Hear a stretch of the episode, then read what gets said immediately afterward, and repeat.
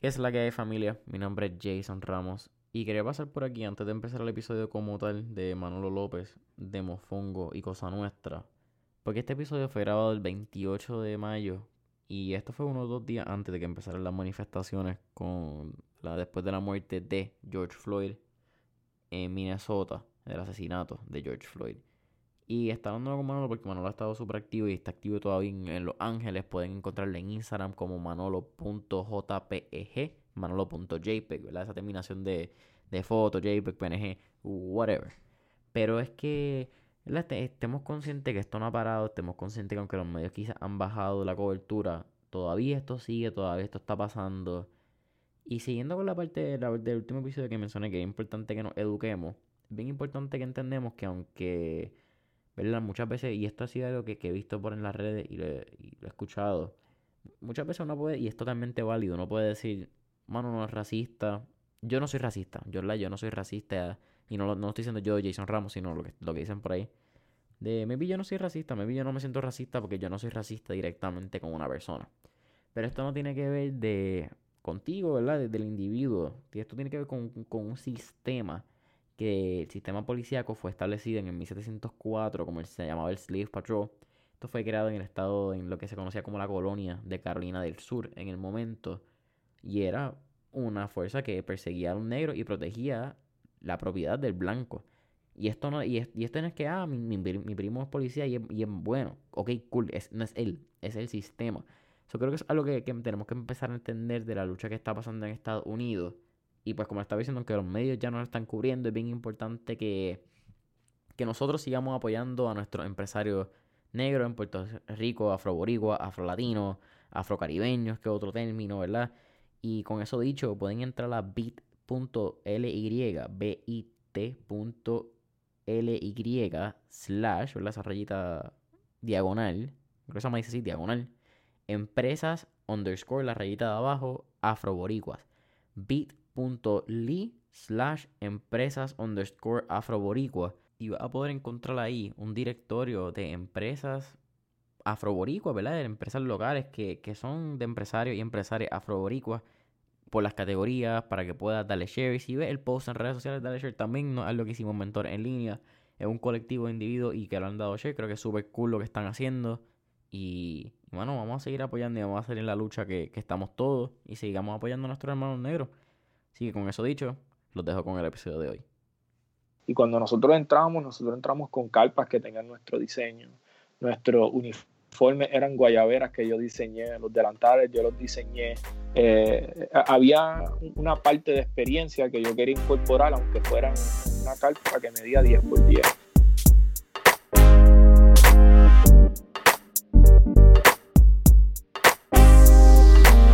La que hay familia? Mi nombre es Jason Ramos y bienvenido a Mentores en Línea, un podcast donde hablamos con los empresarios e influencers responsables por las marcas más destacadas, para que así conozcas quiénes son tus mentores en línea.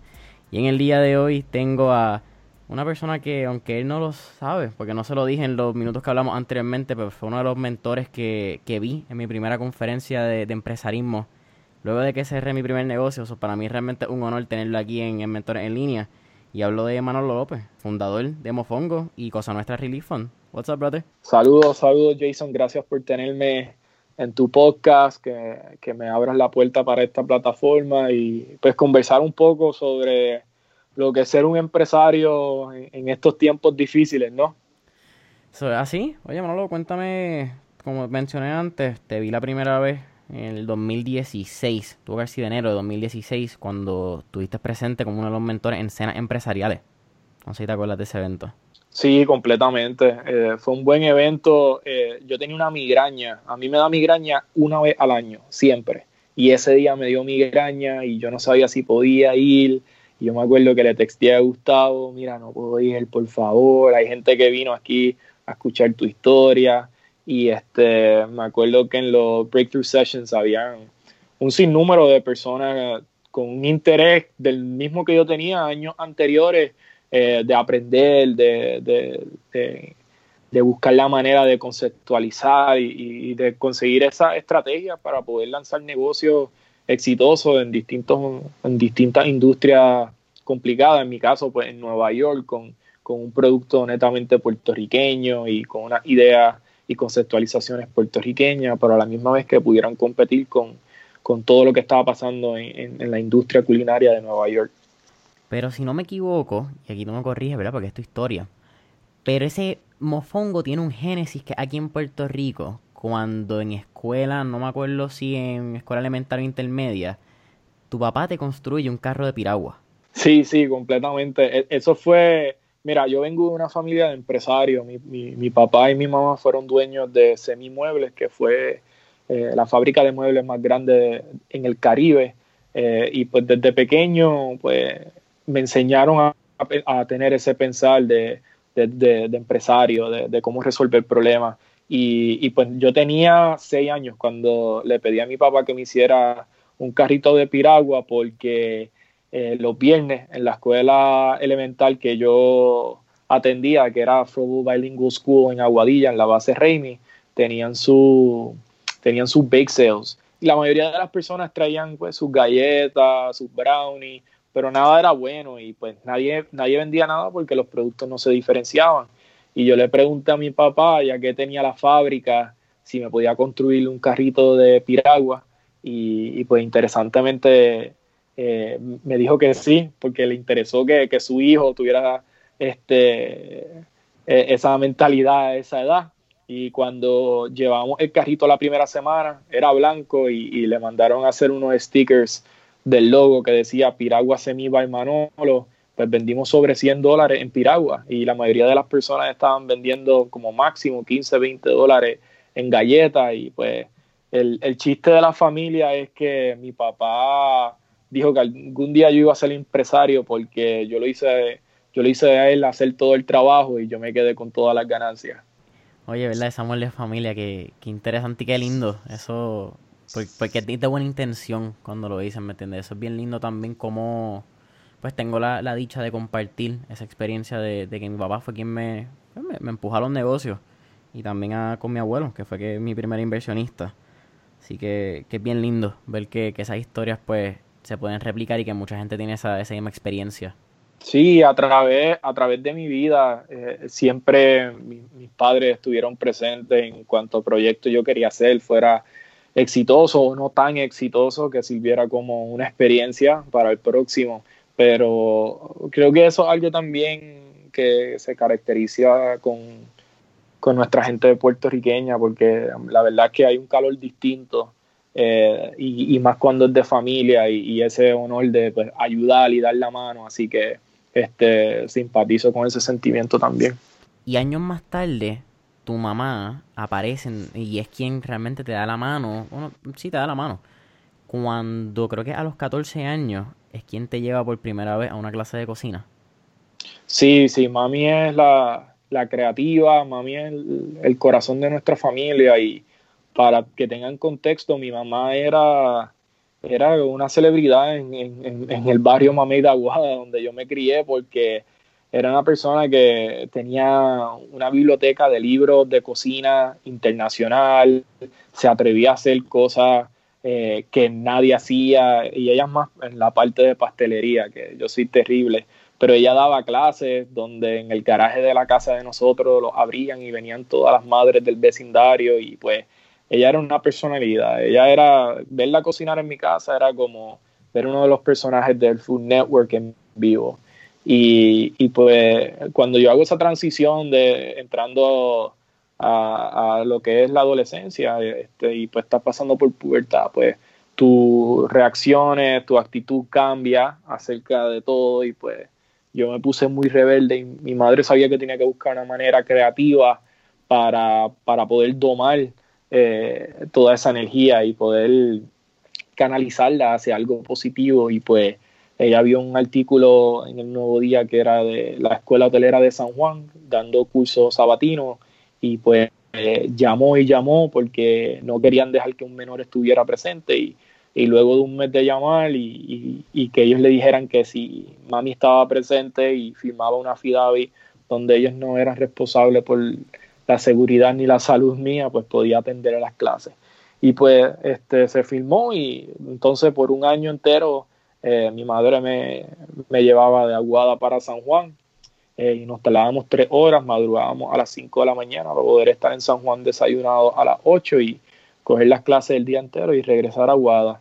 Eh, así que mami fue la persona que, en verdad me, empujó hacia esa dirección y, y, la cocina en ese entonces que yo no lo veía como algo serio, lo que me enseñó fue responsabilidad, respeto, cómo trabajar en equipo y, me empezó a ayudar con, un sinnúmero de valores que mi familia tiene y que estaban tratando de implementar, pero que los aprendí eh, por ese medio.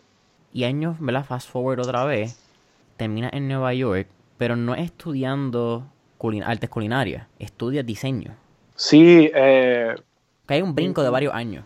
Sí, claro, yo fui a la Universidad de, de Puerto Rico en el recinto de Mayagüez y estudié administración de empresas. Tú eres 802. Sí. una larga lista de 802 en el podcast, déjame decirte. Ah, mira para allá. Esa comunidad colegial. Sí, sí, fueron buenos años. Eh, la mejor parte del colegio fue las amistades que pude hacer, eh, que hasta el día de hoy son como hermanos y hermanas que tengo, que hemos colaborado en muchas cosas, pero mi interés siempre ha sido eh, en crear, en diseñar. Y, pues Nueva York significa como un pedestal que siempre yo romantizaba desde niño, porque claramente tengo familia que emigró ahí este, anteriormente y lo habíamos visitado, pero la razón principal era por mi hermana mayor, Natalia. Eh, Natalia a los 17 años este, entró a Parsons School of Design, que es una de las mejores universidades de diseño en Nueva York y, en, Estados Unidos. Y para mí era algo pues, increíble que alguien de un pueblito tan chiquito y a esa edad se mudara. Y pues nosotros la visitábamos en, el tiempo de Navidad, en invierno y, en los veranos. Y, y pues, cómo no enamorarse de una ciudad así.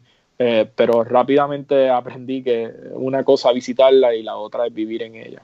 ¿Qué te enseñó Nueva York? Porque eso es una conversación que hemos tenido aquí en el podcast, que Nueva York es una de las dos. No es bien blanco y negro, bien binario, cero y uno. O te gusta o lo odias. No hay un entremedio. Y tú también mencionaste en otra entrevista que Nueva York tiene un estilo de vida muy rápido. Nueva York es una ciudad muy cruda y muy fuerte. Si, a ti no, si tú no aguantas y no tienes pellejo, Nueva York no es una ciudad para ti. Sí, y, ese sentimiento de que es, blanco y negro, te gusta o no, es completamente, ¿sabes? La ciudad no es para todo el mundo, eh, específicamente en Nueva York, es una, una ciudad que no perdona, una ciudad que se traga a la gente eh, y, que no está ahí para, para atender tus sentimientos o lo que tú estás pasando, está ahí para, para una liga eh, mayor. Y, y, pues con el tiempo le empieza odiándola y después empieza amándola. Y pues para mí, tú sabes, yo soy puertorriqueño, pero soy como una generación nueva de, de New Yorkers, este, porque ya llevo casi 10 años establecido allá y, y, para mí es algo que es sinónimo con, con mi vida allá. Eh, pero la, la, ciudad te enseña a madurar bien rápido. Yo cuando llegué a Nueva York, pues este, no sé si eso es un sentimiento de, humanos que pues te graduaste y pues piensas que el mundo te debe algo y que va, tienes que conseguir trabajo y que te, se supone que las cosas te lleguen. Eh, e, esa ciudad te enseña que no es así. Esa ciudad es que tienes que continuar trabajando, tienes que desarrollarte y tienes que hacerlo un tiempo más rápido de, que se te acaben las finanzas o, cualquier otra cosa. ¿Y estudias bachillerato o haces una maestría en NYU? No, este, yo entro en NYU a estudiar diseño y pues no pude ni terminar este, en los cursos que yo tenía porque el, el gasto era tanto, eh, el gasto de vivir y el gasto de, poder pagar este, la universidad era demasiado, pude pagar más que un semestre porque ahí me lo estaba, sí, yo me lo estaba pagando solo eh, y, y pues ya tenía conocimiento este, previamente de, de, programas de diseño como Illustrator, Photoshop y CAD, Así que las destrezas que aprendí en un semestre, más los trabajos que cogía de freelancing y, y pues los proyectos que hacía, me ayudaron a desarrollar un portafolio. Y, y, justo después del primer semestre que tengo como tres, cuatro trabajos, eh, no, de veras que yo no tenía tiempo para salir, no tenía dinero para salir, todo lo que se trabajaba era para poder pagar la renta, pues fue muy complicado y después de de, esos meses de estar viviendo en, pues, en los pisos de las casas de las amistades de uno, pues eh, pude conseguir mi primer trabajo oficial en Nueva York, que fue diseñando para una compañía que se llama London Luxury. Ellos hacen productos de hogar y el cliente mayor de ellos era es, eh, Bed Bath Beyond. Y mi trabajo dentro de la compañía era desarrollar productos, eh, diseñarlos, trabajar con la fábrica en países tercermundistas para hacer las muestras. Después que los clientes las aprobaban, pues yo me encargaba de, de correr la producción que entraba de esos países a Estados Unidos y pues todo, todos los placements que tenían en las tiendas de Bed Bath Beyond y todo desde, desde cocina, desde eh, todo lo que tú encuentras en baño, toalla eh, y todo lo que encuentras en tu cuarto, desde almohada, sábana, conforter, duvet, todo eso pues tuve parte en, unos dos años y medio para poder desarrollarme.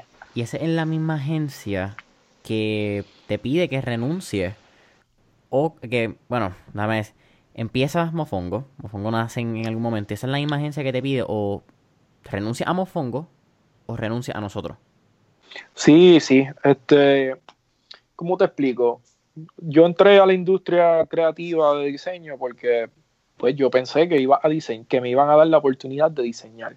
Cuando tú entras a estas corporaciones multinacionales, tienes que entender que no hay mucho diseño. Si una toalla se vendió en, un crema y vendieron, qué sé yo, 200 mil toallas en un año, el próximo año ellos no van a cambiar el color crema.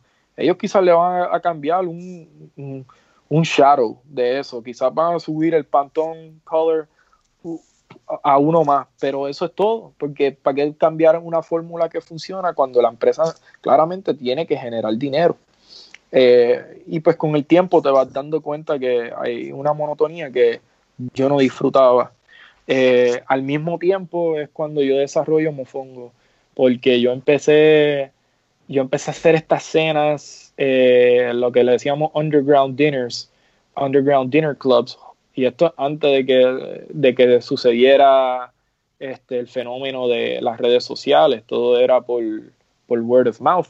Y, y pues en ese mismo entonces, cuando yo estoy haciendo esas cenas con, toda esta comida puertorriqueña, es cuando yo personalmente tuve como este llamado a mis raíces puertorriqueñas. Y ahí fue cuando yo empecé a, explorar más sobre la comida puertorriqueña ancestral, sobre la música de, la salsa, sobre la historia de Puerto Rico tanto en la isla y, de Puerto Rico tanto en la diáspora y, pues me enamoré con, mi identidad, con quien yo era y, volví a renacer, en otras palabras.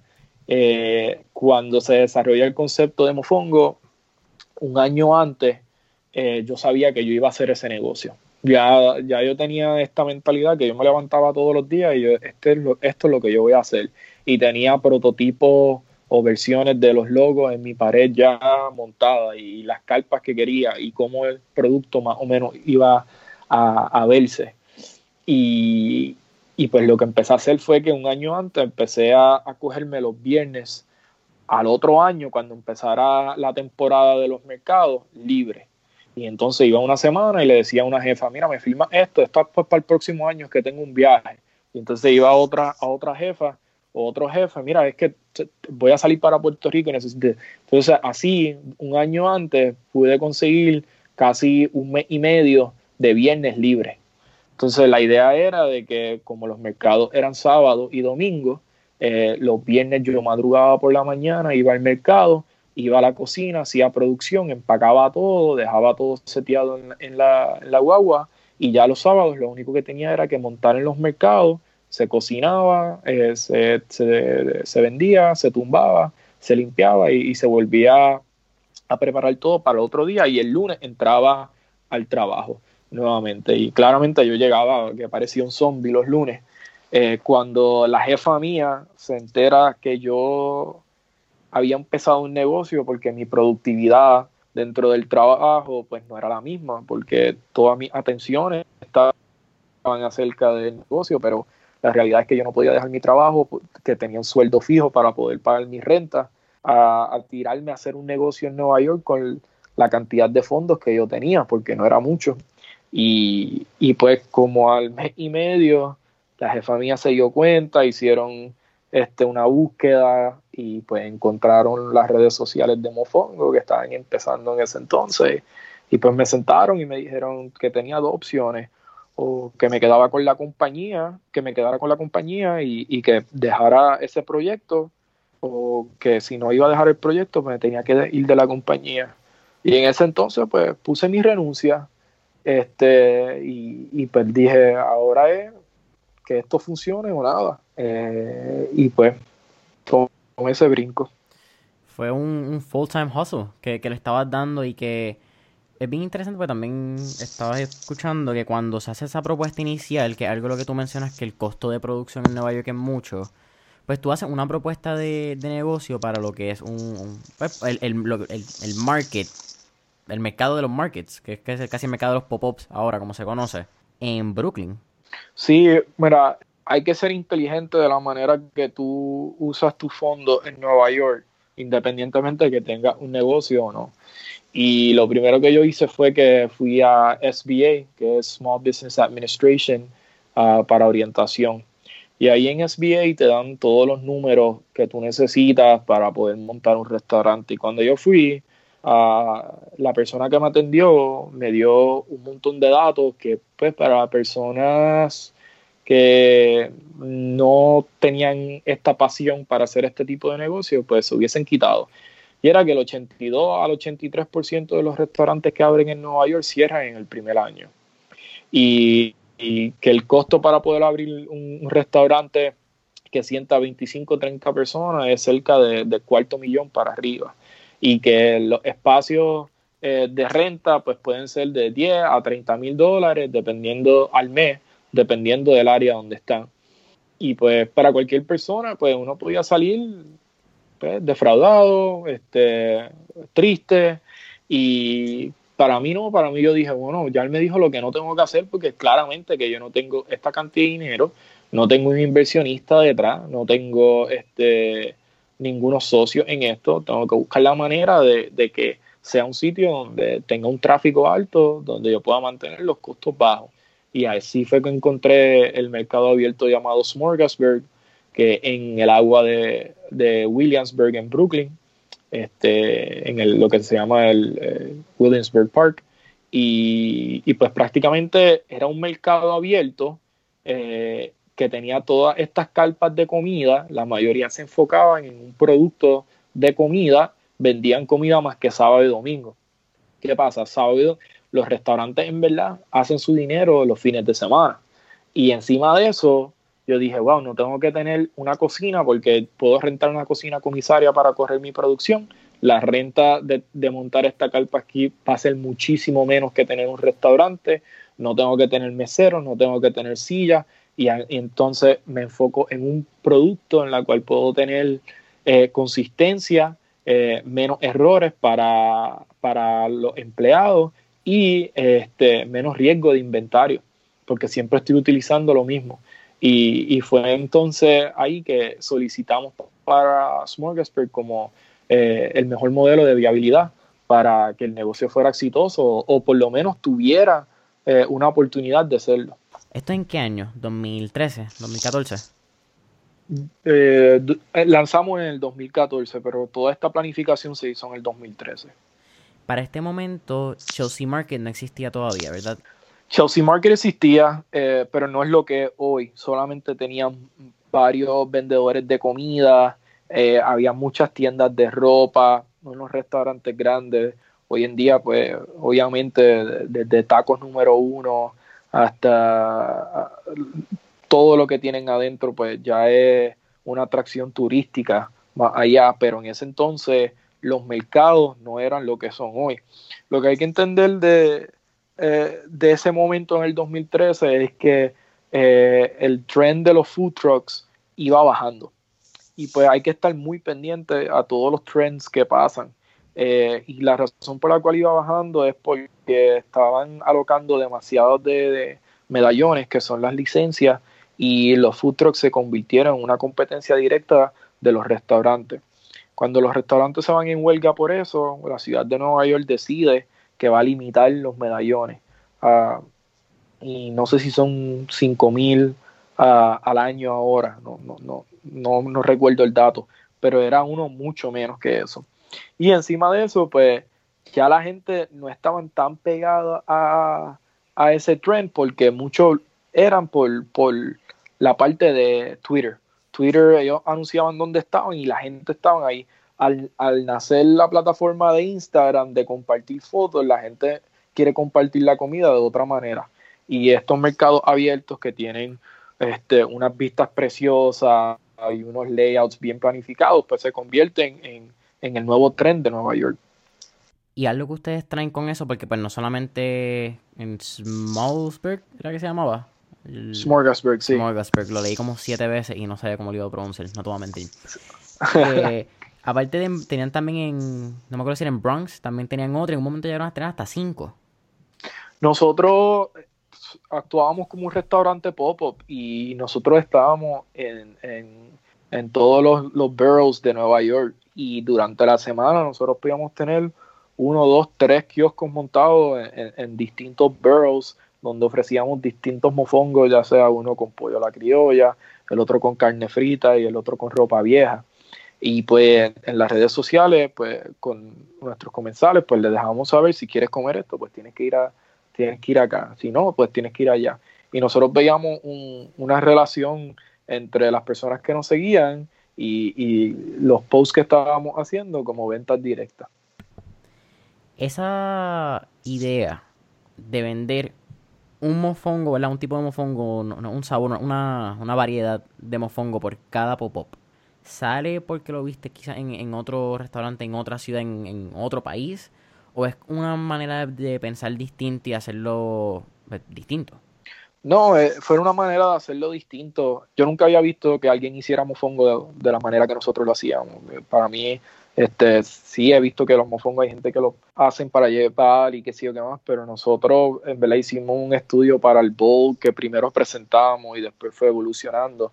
Y la razón por la cual lo hacíamos era claramente a mí se me hace mucho más barato con, eh, hacer, tú sabes, procesar mil libras de carne para hacer carne frita, eh, pero tener tres spots donde la gente dice, bueno, pues no, no, no hay ninguna diferencia que me hace tener este, un engagement con sus redes sociales o con lo que ellos están haciendo. Y era en parte de, pues si nos siguen a nosotros como estrategia de, de, mercadeo, pues nosotros le vamos a decir dónde nosotros estamos y pues, ¿sabes? Va a haber gente que no come cerdo, que decían, qué bueno que mire porque pues puedo disfrutar de, del de pollo o puedo disfrutar de carne de res.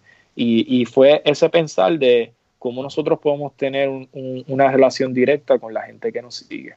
Eventualmente los pop-ups terminan en el 2017 con el huracán María, pero yo quiero recalcar lo que vi en una entrevista que hiciste, creo que fue para Remezcla, para el año 2016-2017, en la cual recalcaron que dentro de todos los pop-ups, tú eras de los primeros en llegar.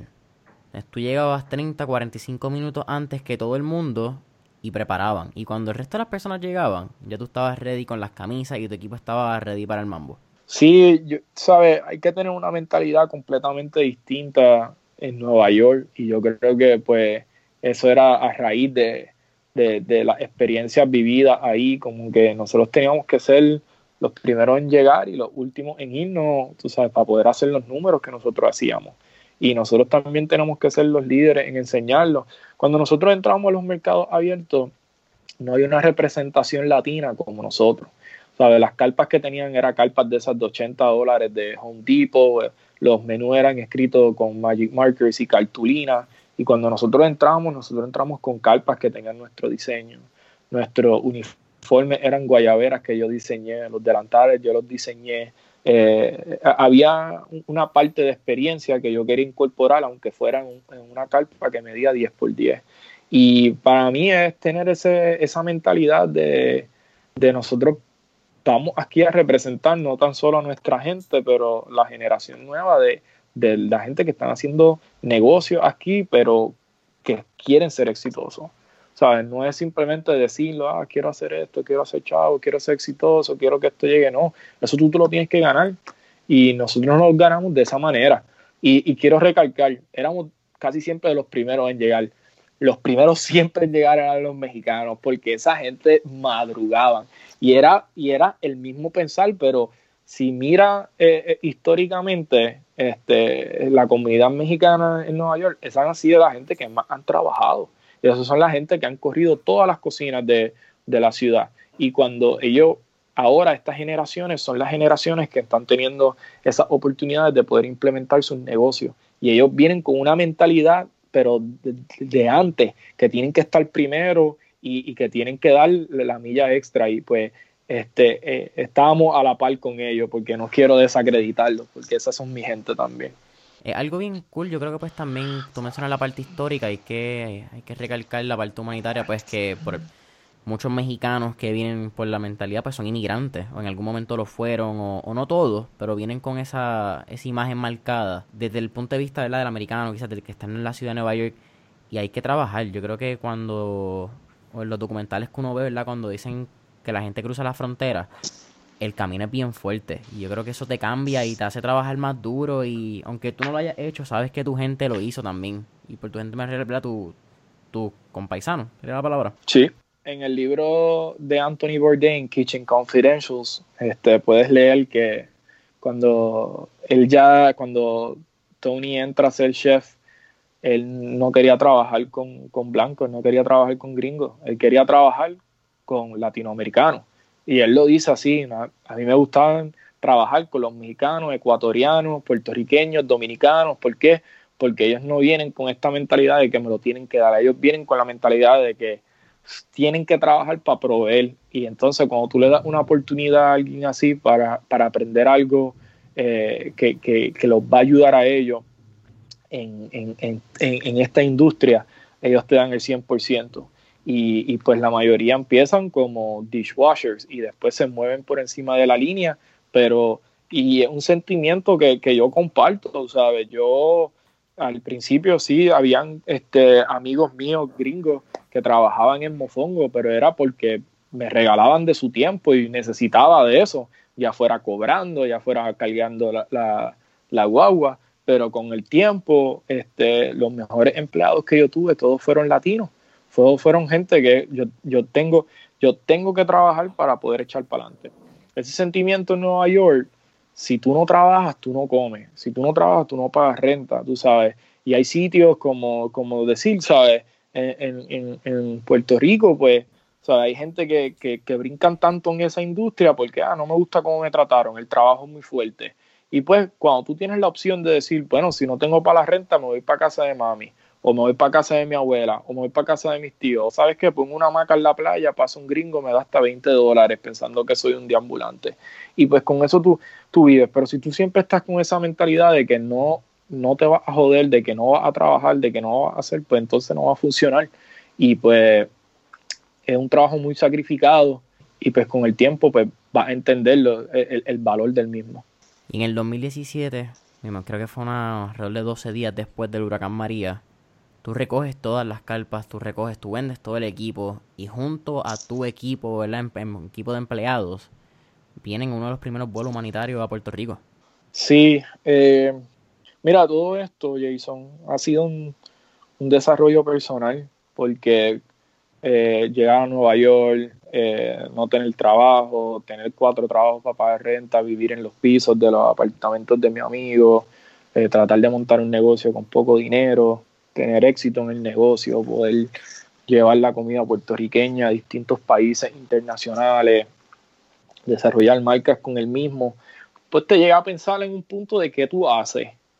O sea, y yo, como te digo, a mí no me gustan los labels de que si eres esto, si eres aquello, porque pues entonces te ponen en una caja. Y cuando pasa el huracán María, el 20 de septiembre del 2017, yo en verdad cuestioné de lo que yo estaba haciendo dije, ¿qué yo hago? O sea, yo vendo mofongo, yo hago producciones de eventos latinos, ¿qué, qué, ¿sabes? Y de veras que yo no sabía qué yo hacía. Pero llegué con un acuerdo conmigo mismo que era, yo lo único que vendo aquí es la cultura puertorriqueña. Y si en mi país, que es mi núcleo, no está bien, pues yo no puedo vender nada nuevamente. Yo no puedo hacerlo. Y quizás no, no es una decisión que mucha gente haría, pero ese es el amor que yo tengo por mi isla, que fue un amor que aprendí cuando me fui y es, un amor que, hasta el día de hoy este, es más fuerte que nunca. Así que la decisión de irme para Puerto Rico fue bastante fácil. Y yo pude hablar en un evento en el Banco Popular de Nueva York, cerca de Grand Central, y, pues dije que pues, si alguien nos podía llegar a Puerto Rico, pues que yo estaba dispuesto a cerrar este, mis negocios y irnos para allá a trabajar con toda la distribución de la comida.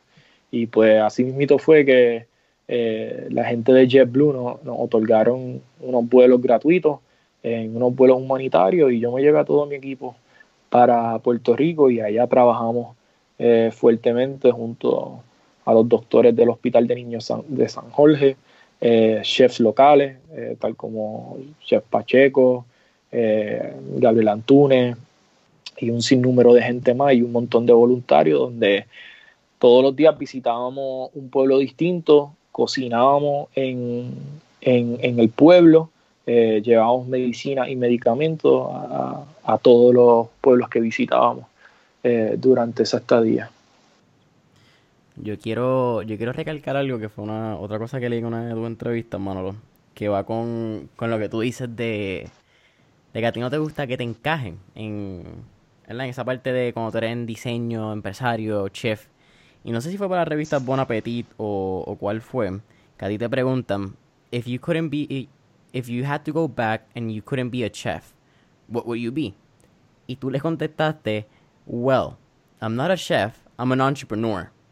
But if I wouldn't be an entrepreneur, I'd be a chef. Y, y para mí fue tan, fue súper chistoso, fue bien jocoso y fue real. Fue por, porque es lo que te identifica. Y, me parece súper curioso y súper chistoso ese paréntesis. Mira a Puerto Rico y creas Cosa Nuestra, really fun. ¿Qué pasa basado en las mismas cenas más o menos que tú habías hecho también anteriormente antes de crear Mofongo? Sí, no, este... Cosa Nuestra nace con un partnership que yo hice con Red Bull en el 2015, donde ah, ellos estaban buscando líderes comunitarios eh, para implementar proyectos para poder eh, resaltar sus productos en distintas comunidades y lo querían hacer de una manera orgánica. Entonces, Cosa Nuestra nace eh, inspirado por Fania y por el colectivo que hizo que la salsa se internacionalizaba. Y, este, y nuestro pensar nunca fue vamos a hacer otro Fania, no era inspirado de eso, pero con lo que es la coctelería puertorriqueña, eh, la gastronomía puertorriqueña, el arte y la música, y con eso pues va a ver todos estos personajes de todos los bartenders de la factoría, los chefs locales, eh, los artistas tal como Pedro Adorno y Agua Sol y Sereno, que hacen todos los cabezudos para el Festival de la Calle San Sebastián, y, los músicos puertorriqueños de Flaco Navaja, Buscabulla, eh, entre, y Fe, entre otros. Eh, y pues esos fueron unos proyectos donde hacíamos distintas activaciones, ya eran eventos musicales, cenas, eh, experiencia inmersiva y pues fue un proyecto muy lindo donde pudimos llevar mucha gente de Puerto Rico a Estados Unidos y, darle una plataforma para que pudieran este, resaltar todos sus talentos. Eh, esa misma gente que, yo subí a Nueva York eh, durante dos años fueron la misma gente que, que estaban ayudando en Puerto Rico con nuestro programa y antes del mismo porque este, nosotros tuvimos Huracán Irma y ellos ya se habían movilizado. Eh, el Cosa Nuestra Relief nace eh, con un artículo del Nuevo Día eh, que menciona que Azores hace un reporte donde establecen que antes del huracán habían 4.500 restaurantes abiertos y luego del huracán solamente 2.500 pudieron reabrir. Así que estamos hablando de que unos 2.000 restaurantes eh, no pudieron reabrir y se perdieron 30 mil trabajos directos. Entonces, todo lo que yo hago es base de data y, y, estadística. Y yo dije, wow, ¿y cuántos más van a cerrar si en este mes no los apoyamos a ellos? ¿Cuántos más van a cerrar si en tres meses? Y, y, así sigue el cuento. Así que las energías de nosotros cambiaron de estar cocinando eh, a libre costo y no pensar en estos en estos restaurantes y en estas empresas locales que estaban tratando de reabrir y, establecerse nuevamente y, poner nuestro enfoque en ellos. Así que empezamos a levantar fondos privadamente para pagarle a los restaurantes alrededor de la isla por las órdenes de comida que nosotros entregamos libre de costo. Y, ahí es donde nace el Cosa Nuestra Relief Fund. Eh, dentro del mismo, eh, nosotros le pagábamos a un restaurante diariamente, por decir un número, 500 órdenes de comida y se las pagábamos a 6 dólares. El restaurante bajo el contrato tenía que mantener el costo de comida por debajo de los 2 dólares y nosotros a dar a ellos los, platos y los cubiertos compostables de Caribe Compostable eh, eh, sin costo alguno. Así que si hace los números, si son 500 órdenes a 6 dólares, son 3 mil dólares si lo mantienes por debajo de los 2 dólares, son 2 mil dólares. Y yo te estoy pagando a ti, tú te estás ganando 2 mil dólares al día, tu restaurante se está ganando 2 mil dólares al día por producir esa comida y en ese entonces eso es un número significante que puede, puede ayudar para que tu negocio pueda continuar eh, subsistiendo. Y pues nada, ese proyecto eh, me mantuvo en la isla por 14 meses. Yo decidí no regresar a Nueva York. Eh, decidí trabajarlo. Eh, entre los países que fuimos a recaudar dinero eh, fue haciendo cena en Colombia, en México, en Miami, en Nueva York. Y ese fue el dinero que nosotros utilizamos para ponerlo. Nosotros no le pedimos ni un centavo al gobierno. Nosotros lo hicimos no porque queríamos ningún reconocimiento, somos activistas o humanitarios, lo hicimos porque esa es nuestra tierra y ese es nuestro deber. Y pues hasta el día de hoy, pues considero que esa fue la mejor decisión que yo hice luego de que Mofongo estuvieran su peak y haciendo todo lo que estábamos haciendo y pues todo, todo evoluciona, mano. Este, una cosa, una cosa se tiene que construir para que, por encima de otra, para que pueda existir y pues todo una rueda y, y ya hemos pasado por eso y pues ahora estamos pasando a otra etapa. Luego de Cosa Nuestra, entiendo que decidiste convertirte en speaker, en no, conferenciante no es, la, palabra necesariamente, sino en portavoz quizás de, de, la, de la culinaria, la cultura puertorriqueña, creo que sí sería. Sí, mira, eso nace, eso nace orgánicamente. Yo no sabía ni que le pagaban a gente por hablar. Y para mí eso era algo tan impresionante porque me invitaron a hablar, me invitaron a hablar en alguna de las Ivy Schools ah, de Estados Unidos, este, me acuerdo que cuando que fui eh, a UT, University of Texas, eh, Duke University, uh, University of North Carolina, eh, y por ahí empecé a, simplemente hablar sobre la historia mía, la historia este, de lo que hicimos en Puerto Rico y después de hablar sobre Puerto Rico y sobre nuestro estatus colonial no tanto para implementar mi opinión acerca de lo que yo pienso, sino que para que más personas estuvieran alerta a lo que ha pasado en Puerto Rico por los últimos 100 años con nuestra relación con Estados Unidos y la manera que no hemos podido salir adelante. Y, la razón por la cual decido, eh, tú sabes, pulir este, mis destrezas como orador es porque las palabras conllevan un peso muy fuerte y el mensaje y, me gustaría que más gente supiera que estas historias nacieron de una isla que mide 100 por 35 y nosotros tenemos que ser parte del, de la generación que ayuda a, a, a ese fuego para, para, que Puerto Rico tenga el cambio necesario que necesita para, para echar para adelante. A la misma vez que eres portavoz, yo quiero recalcar que Duolingo, tuviste recientemente en, creo en enero, y Duolingo te tituló como el embajador del mofongo. So that's actually pretty cool. Y, y, a la misma vez que eres el embajador del mofongo, llevaste el mofongo hasta Japón. Cuéntame esa experiencia.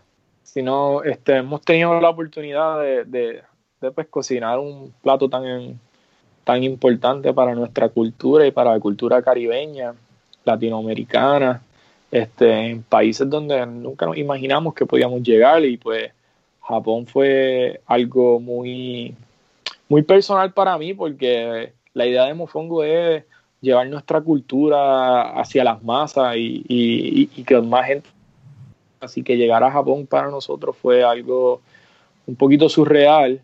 Eh, pues claramente tenían su, sus challenges, pero lo logramos y lo hicimos con, con, una tremenda representación.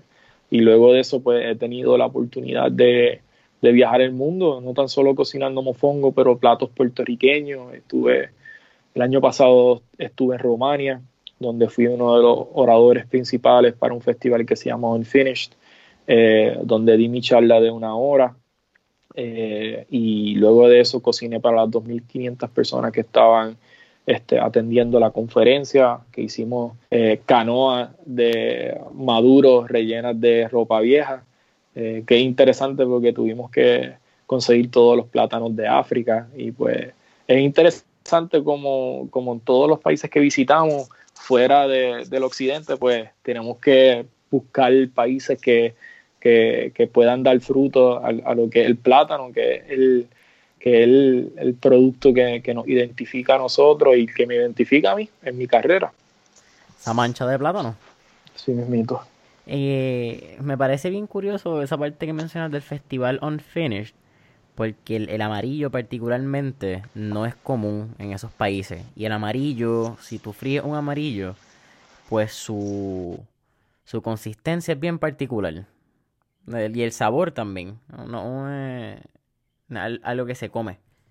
No, para la, yo puedo decir que casi el 100% de las personas ahí nunca habían probado eso, pero sí puedo decir que, que a la mayoría de las personas le gustó. Eh, porque también era algo que es percibido exótico, eh, no, un producto que se encuentra allí a diario y, pues fue muy interesante la interpretación de nosotros y, y, que otras personas de otras culturas pues te digan, mira, esto se nos parece a esto y esto y esto y entonces el lenguaje de la, de la comida también es un lenguaje universal y pues esas son las historias que a mí me gusta decir y las conversaciones que me gusta tener. No, es, es tremendo. Cuéntame, Manolo. Estamos en, estamos pasando unos tiempos bien particulares ahora mismo. Que pues, aunque lo hablamos y lo mencionamos creo que fue al principio del podcast y no fue nuestra conversación en el pre-podcast. Que pues son los challenges, ¿verdad? Y esos retos que, que estamos viviendo globalmente por esta situación del coronavirus. ¿Qué hay nuevo que ha pasado en las pasadas semanas? ¿Cómo, cómo te has rediseñado? Estamos hablando también que había estado leyendo.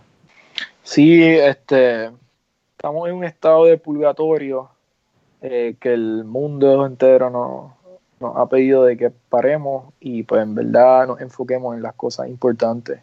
Y pues voy ser muy honesto que las primeras semanas para mí fueron las más difíciles, o sea, en, depresión, no quería hablar con nadie, no quería, porque eh, la primavera en Estados Unidos, pues el inicio de, los negocios, que, mientras el, este se va descongelando, pues ahí es donde nacen todos estos proyectos y, tenía un sinnúmero de proyectos ya planificados que tuvimos que cancelar. Pero luego de esas semanas, pues, este, pues tú vas despertándote, entendiendo de que hay una lección que tenemos que aprender acerca de esto y, que todos somos vulnerables hacia este virus y, y, hacia cualquier otra cosa que pase en el mundo. Y, Creo que para mí la lección más grande es que yo vivía mi vida, estoy ocupado, no puedo, no puedo en estos momentos, tú sabes, envíame un email, qué sé yo qué más. Y, no debería ser así, o sea, uno no puede perder este, lo, que, lo que habíamos hablado al principio, el calor que tenemos como puertorriqueños y, y simplemente porque tienes demasiado de trabajo, ponerlo por encima de las cosas que importan en la vida. Y pues he tomado mi tiempo pues para estudiar, leer y pues planificar cómo vamos a hacer estas modificaciones de eventos que se, la experiencia era física a eventos virtuales, eh, cómo aprender a trabajar con las marcas que tienen los presupuestos para hacer el mismo y cómo empezar a posicionarnos para ver si en el tercer quarter o el cuarto quarter de este año pues podamos retomar algunos de esos proyectos, pero con, una nueva visión acerca de cómo el mundo se está adaptando a, las cámaras, a, los cuartos de Zoom o, cualquier otra conexión que tengamos, ya sea por podcast o algo que nos conozca virtualmente. Sí, muy Manolo, para mí ha sido un, placer tenerte aquí en este episodio de Mentores en línea.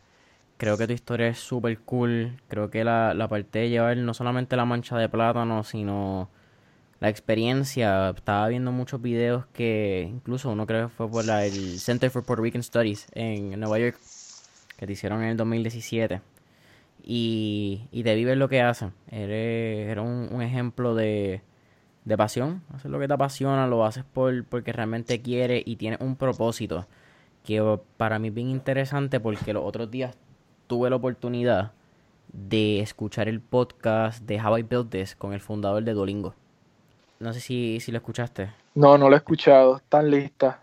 Mano, pues ese podcast está bien interesante y me, me gustó porque cuando él habla de, de que él vende Duolingo y Duolingo lo compra, no me acuerdo si fue Google o quién fue, ellos no cambiaron su visión de educar. Ellos no querían hacer que fuera pagado, obviamente eventualmente hacen el plan premium sin ads, pero siempre la misión se mantuvo constante que era educar, era esa visión de de educar a otras personas, especialmente en, en, inglés, porque se había estudiado que en Estados Unidos, si tú hablabas inglés, eh, o en otros países de Latinoamérica, disculpa, si tú hablabas inglés, podía aumentar tu salario hasta un 50%.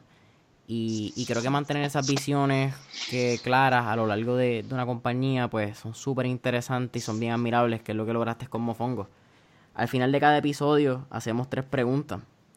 La primera, si pudieras virar al pasado y revivir alguna época histórica, alguna década, eh, algunos años, ¿cuáles serían? Ah, mano, la de prohibición. A mí me fascina esa época. sí, simplemente entre los 20 y los 30, este, eh, en, en, Nueva York, lo más seguro, o en Chicago, donde estaban todos estos mafiosos. Pues, soy muy fanático de, de, esa era, no solamente por la vestimenta, los carros, eh, pues esa transición de tener un producto que hoy en día pues lo disfrutamos que lo puedes comprar en un supermercado, pero ellos lo hacían clandestino y, y, pues nada, creo que había otro tipo de ética en eso entonces, así que no sé, quizás en otra vida pasada este, estuve, estuve en esos tiempos porque siempre estoy viendo películas o documentales del mismo. ¿Te gusta The Great Gatsby? Ah? Great Gatsby, um, Capone, este, todas las películas de estos mafiosos, ¿sabes? Son muy buenas. La segunda, vamos a ver si, si también te vas para esos años. Tenemos un playlist en Spotify que se llama Mentores en línea, el playlist, donde tenemos todas las canciones de, nuestros empresarios entrevistados que los motivan. Con eso dicho, ¿qué canción motiva a Manolo, quizás antes de hacer un buen mofongo? Eh, una canción que siempre escucho antes de dar una de las presentaciones mías de, speaking es este, Latinoamérica de Calle 13. Creo que no hay canción que en verdad me, me motive tanto a decir, tú sabes, yo soy parte de, de, de, esta gente y yo los represento y tengo que entrar a dar mi mejor versión de mí. Así que eh, Latinoamérica de Calle 13 es la canción que yo escogería siempre. That's the jam. Y la tercera y última, Manolo, para terminar, siempre, cuando tú estás en los 18 años, yo creo que lo podemos extender hasta muchos años de la vida, pero primordialmente entre los 18 y 24 años, tú estás en un periodo de tu vida donde todo el mundo te quiere decir qué hacer y todo el mundo sabe lo que es bueno para ti y muchas veces tú no sabes ni qué estás buscando ni qué quieres hacer. ¿Cuál sería ese tip que Manolo le da a todas esas personas que they're just trying to find their way in life?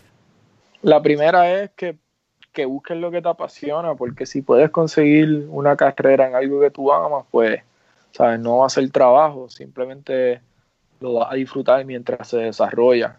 Lo segundo es que te rodees de gente buena y positiva. Y, y porque tú eres, tú eres el average de las cinco personas con quien te rodeas y, y, eso es cierto. Y la tercera sería, honestamente, si le vas a hacer caso a alguien, porque todo el mundo está tratando de decir algo de lo que debes de hacer, búscate a alguien que, ya haya pasado por lo que tú te gustaría pasar.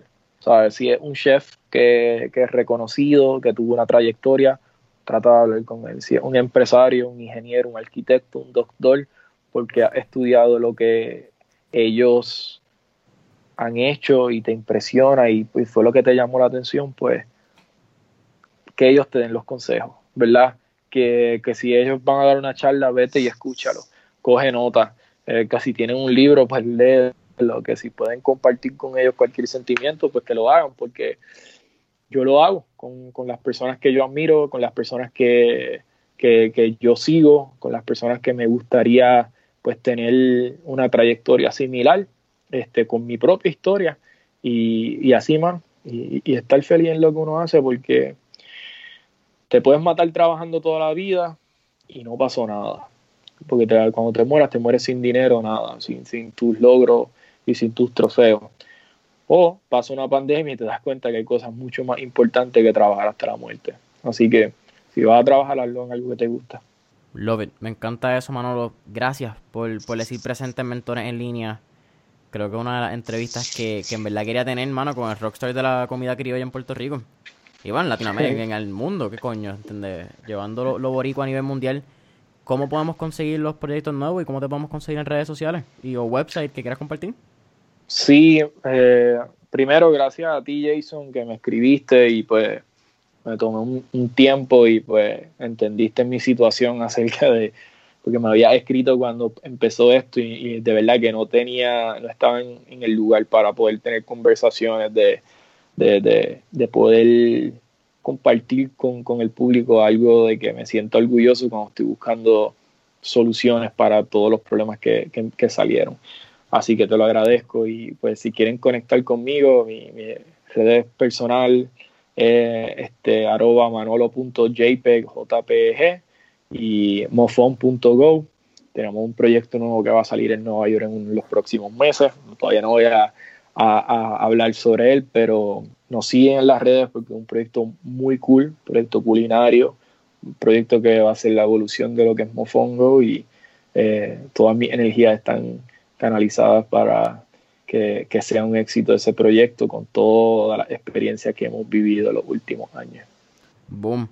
Familia Mentores en Línea. Saben que pueden encontrar mentores en línea en Instagram y Facebook como Mentores en Línea. También pueden encontrarnos en Spotify, denle subscribe, 5 estrellitas y dejen el review en Apple Podcast. Y mientras tanto, nos vemos a la próxima. Manolo, gracias por la oportunidad. Gracias, hermano.